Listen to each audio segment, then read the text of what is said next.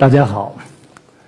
过去三十多年啊，对中国的预测，一种是乐观的，一种是悲观的。但很有意思的是，三十多年过去，我们回头一看，乐观的几乎都是对的，悲观的几乎都错了。十八大召开前夕，英国广播公司 BBC 曾经邀请我去他们的演播室。这个主持人很有意思，他见到我坐下来，他问的第一个问题。就是张教授啊，您觉得中共还会有十九大吗？当时十八大还没有召开，即将召开。我笑了，我说：过去这么多年，你们对中国的政治预测哪一次是对的？我说我都记不起来。我说我一个人的预测都比你们预测的准。就相当一部分的西方媒体人、西方学者。他的思想里还是一种就西方中心论和历史终结论，就只要你做的跟我西方不一样，你就不对，你就要走衰，你最后要崩溃。那么很有意思，大家知道历史终结论的作者是福山先生，美籍日裔的这个学者，来跟我有过一场辩论。一二零一一年时候在上海，我说以我对美国的了解，对某美国政治制度的了解，我说你这个设计啊，政治制度设计是前工业革命时期的。美国政治改革的这个迫切性绝对不亚于中国，实际上我觉得比中国还要迫切，很有意思。现在我们这个辩论已经将近四年过去了，我的观点没有任何变化，只是更加细化、更加深化了。但福山先生最新的一期《外交事务》杂志是美国的一个顶尖杂志，他发表一篇长文，这长文的这个标题就是《America in Decay》，衰败中的美国。我自己看了这篇文章，英文的还有中文的翻译。我说这个百分之九十五不用任何修改，登在人民日报上没有问题。呃，我之所以谈问题比较自信，恐怕跟我自己个人的经历有关系。因为我年轻的时候，我在中国最底层工作过，我在上海当过三年工人。那么我非常荣幸，在八十年代中期时候有机会直接为当时的中国的党和国家领导人，包括邓小平，我做了很多次的翻译。我接触过中国的最底层，也接触过中国的最高层。我第一次出国去的是泰国曼谷，我都不可思议。当时到的时候，觉得怎么这么发达，领先上海至少二十年。第一次看到超市，第一次看到高速公路，第一次看到九点钟商店还都开着。当然，今天去过曼谷都知道，那落后上海至少二十年。另外还有一个特点就是，我在西方长期生活过，所以这个西方很多这个忽悠啊，我是不会上当的。我在那儿用过律师，用过会计师，交过税，这个打过官司，买过地，建过房子等等。我总的感觉是，西方的长处和短处都是客观存在，但现在它体制中的短处开始越来越多的压倒它的长处。那么我走了一百多国家之后，我有很深的感觉：中国已经取得这么大的进步，我自己发觉我们相当大的一个人群。啊，特别是我们知识界、呃媒体界，这些人不自信，哎，总觉得还有一个非常理想的彼岸世界，就西方，特别是美国。我说一次啊，我在上海一个大学里讲课，讲中国崛起，是一个青年教师提了个颇为尖锐的问题。他说：“张老师啊，听完你的讲座，给人感觉好像中国人生活的都很幸福，但是为什么还有这么多人要求移民？你能不能劝他们不要移民？”待在中国，我也笑了。我说：“你这个问题问对人了。”我说：“我不做这样的傻事情，我鼓励他移民。因为我做过个小小的研究，就是至少百分之七十的人出国之后会变得更加爱国，不管他加入不加入那个国家的国籍，一出国就爱国，这个效果比党的教育还要好。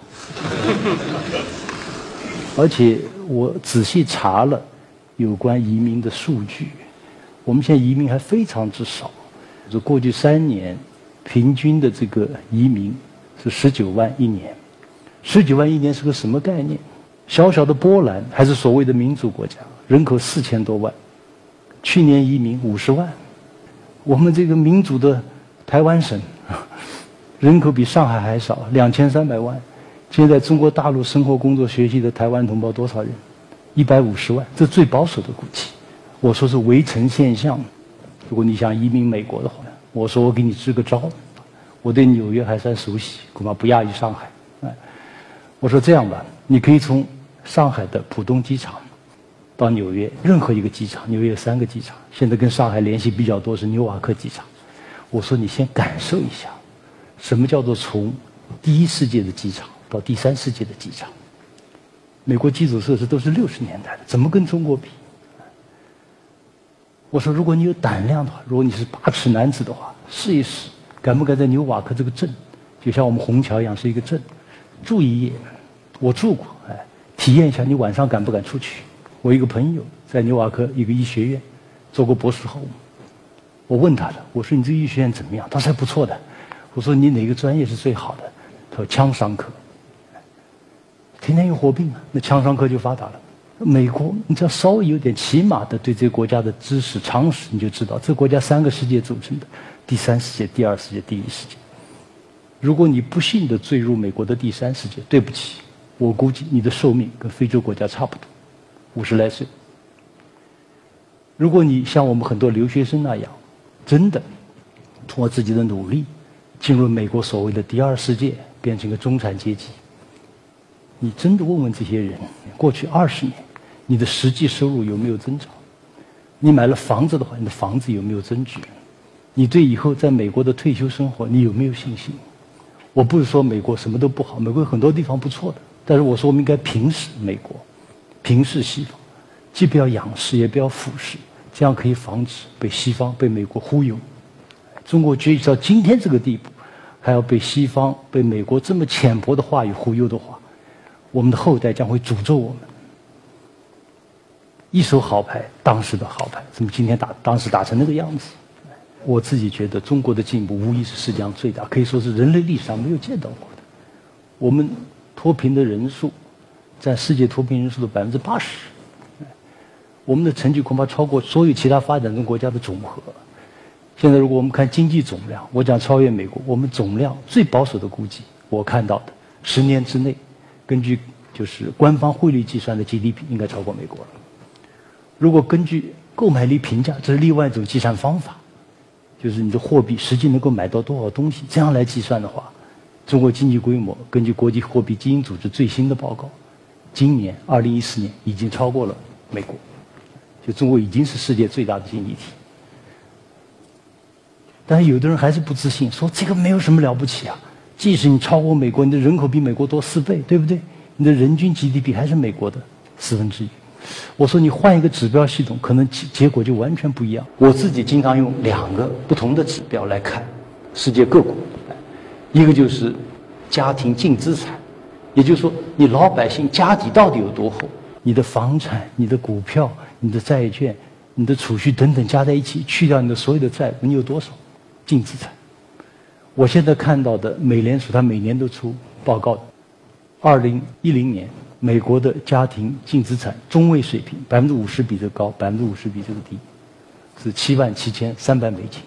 您说美国怎么就这么一点呢？实际上，美国国家是个债务型的国家，经济，这个个人老百姓消费也是债务型的消费。你把债务都去掉以后，资产还确实不是特别高。哎，这个水平和中国今天的家庭净资产差别已经不是很大。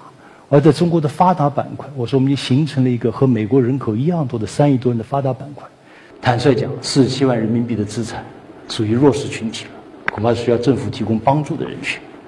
第二个重要的指标系统就是人均预期寿命，可以活多久？中国现在是七十五岁，美国是七十八岁，就比中国多三岁，而中国的人口是美国的四倍。而我们整个发达板块，北京、上海都是八十二岁，纽约才七十九岁，而且七九才最近的，前两年还没有到这个水平。啊，为什么名义 GDP、人均 GDP 美国比中国高相当多，但实际上家庭净资产和这个人均寿命这个差距不是很大？一种解释，我觉得邓小平当时讲过的一句，呃，很好的话，就是我自己这亲耳听他讲过，他说。因为我们实行的社会主义制度，所以我们人民得到的实惠可能会比较多。第二种呢，就是最富的一百个中国人不可能左右中共中央政治局，而最富的二三十个美国人可以左右白宫，就这么简单。因为现在美国连这个竞选公司竞选这个呃现金没有不封顶了，个人捐款也不封顶，那就不是 democracy，是 moneyocracy，不是民主是钱主，是钱主的话你就没有办法，老百姓怎么改善？但是我们国内些人还是不自信，西方还是天天在骂我们，他骂我们用的最多的是什么？我们是民主国家，你是专制国家。叫民主与专制，西方那个主要的话语。所以我们讲超越美国、超越西方，不仅是经济总量，不仅是百姓财富，而且也是话语的超越。我们要有自己的话语。那么很有意思，今年三月，我们一个小组去，呃，德国首都柏林开会，BBC 正好在播一个电视节目，叫《Freedom 2014》，自由二零一四。那里边一个退役的宇航员。拿着一张他冷战时期拍的照片，跟大家说：“你们看，这是冷战时期我从外空拍的柏林的夜景。柏林，它东柏林，你们看是暗淡无光的，西柏林非常明亮。这说明了什么？他说，一边是一个落后的专制国家，另外一边是一个繁荣的民主国家。但我们这些从上海到柏林的。”同事一到柏林就觉得，哎呀，这个机场怎么这么小啊？确实，中国已经找不到这么简陋的机场。这个街道里的商店空空荡荡，没有人气。这个夜景呢，比上海差太多了，一个天一个地。所以，如果一定还是要套用这个宇航员的这个话语的话，那么也可以说，今天中国是一个繁荣的民主国家，德国是一个落后的专制国家。实际上，关键我想不是一个国家德国、中国是民主还是专制，而是这个话语“民主与专制”的话语已经落后于这个时代了，已经远远不能解决我们这个非常复杂、有些非常精彩的事件。如果一定要找一个新的话语来代替这个范式的，我想就是英文叫做 “good governance” 良政，还是劣政？劣政叫 “bad governance”，就是国家治理的好坏。良政可以是西方的制度，西方制度下有一些国家治理还可以的，有些治理是非常糟糕。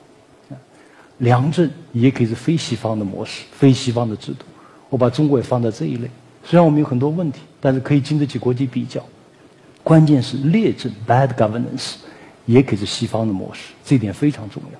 我可以举出一百个例子，从最烂的这个阿富汗、伊拉克、海地、利比里亚，到所谓的发达国家已经破产的那。希腊，我到希腊我就说的，我说我们可以从上海派个团队来帮你治理，那治理水准太低了。冰岛也破产，也属于发达国家，我也去过，没有治理好。那么讲超越，我们实际上还要讲叫做政治制度的超越。那么政治制度一个重要的方面是如何产生国家的领导人。这个十八大的时候，《纽约时报》的编辑给我来了一个邮件，说张教授能不能写篇评论。我的这个文章的标题是“选贤任能挑战西方民主”，我就跟他说一个简单的故事。我说：“你看一下，中国十八大产生的最高执政团队，政治局常委，他们的履历，基本的要求，两任省委书记，也就是说至少治理过一亿人口，而且要有政绩。”我说：“你看一下习近平，他治理过三个省。”当第一把手，福建、浙江、上海，这三个省的人口加在一起，大约是一亿两千万。这三个省的经济规模加在一起，接近印度的经济规模。我说，治理过这么多的人口，这么大的一个经济板块之后，才进入政治局常委，然后又给他五年的时间，熟悉全国的政治、经济、军事、社会方方面面，最后再出任国家的最高领导人。我说这个制度是世界上最具有竞争力的。我说你怎么能比啊？我是说了这么一句话，我说中国现在这个选贤任能制度虽然还可以完善，但我已经可以保证绝对不会产生像美国小布什这么低能的领导人。那么很有意思，我对西方政治制度呃批评的比较尖锐的，但是正因为你批评的比较到位，他有时候不得不引用你。所以，这个今年三月，这个自由主义的旗舰杂志《Economist》经济学人发表篇封面长文，的标题就是“西方民主出了什么问题”。它里边引用了我的一个观点，我的一句话，说是复旦大学的张维为教授说：“美国政治制度有太多的问题，老是选出二流的领导人。”我是讲过这个意思的话，但他引用的不准确。我讲是老是选出三流的领导人。那么，尽管这个中国明显的在赶超的路上做的相当不错，尽管有不少问题，但西方。和相信西方这些政治理论的人，还是觉得他们有一种莫名其妙的道德优越感。我们今年六月份的时候，复旦大学和牛津大学举行了一场中国模式的研讨会。那么，我还是介绍我理解的中国模式。他们一些学者，英国的还是质疑中国的政治制度、经济模式等等都质疑。我说，我们可以竞争，你坚持你的模式，我坚持我的模式。我的模式，不管怎么样，它在逐步的演进，它与时俱进，它不断的进行改革，它自我调整。我说你们一定要了解一个基本的事实：今天的中国每三年创造一个英国，所以我们一点都不害怕竞争，一点都不害怕制度竞争，一点都不害怕模式竞争，特别不害怕政治制度竞争。最后就是我的结论，很简单，七个字。中国人，你要自信。我们要把不自信的帽子送给我们的对手。谢谢大家。